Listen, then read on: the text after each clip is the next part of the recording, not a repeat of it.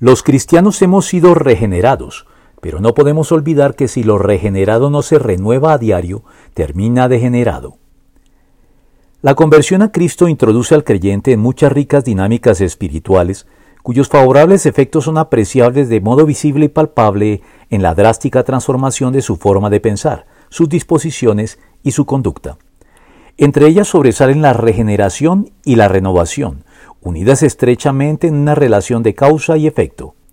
La regeneración es aquella a la que Cristo hizo referencia en su diálogo con Nicodemo, al afirmar que únicamente quienes experimenten, en virtud del arrepentimiento, la confesión y la fe en Él, un nuevo nacimiento, podrán tener acceso a su reino. Como tal, esta es una experiencia crítica, un punto de quiebre determinante, una ruptura definitiva, irreversible e irrepetible con la pasada manera de vivir que tiene lugar una sola vez y para siempre en la vida de cada creyente, facultándolo para sumergirse a partir de ese momento en un continuo proceso de renovación interior, propiciado por la provechosa influencia del Espíritu Santo en su vida, generando las profundas convicciones que únicamente Él puede otorgar mediante la comunión del creyente con Dios en la oración y lectura de su palabra y las prácticas devocionales comunitarias en el seno de la Iglesia.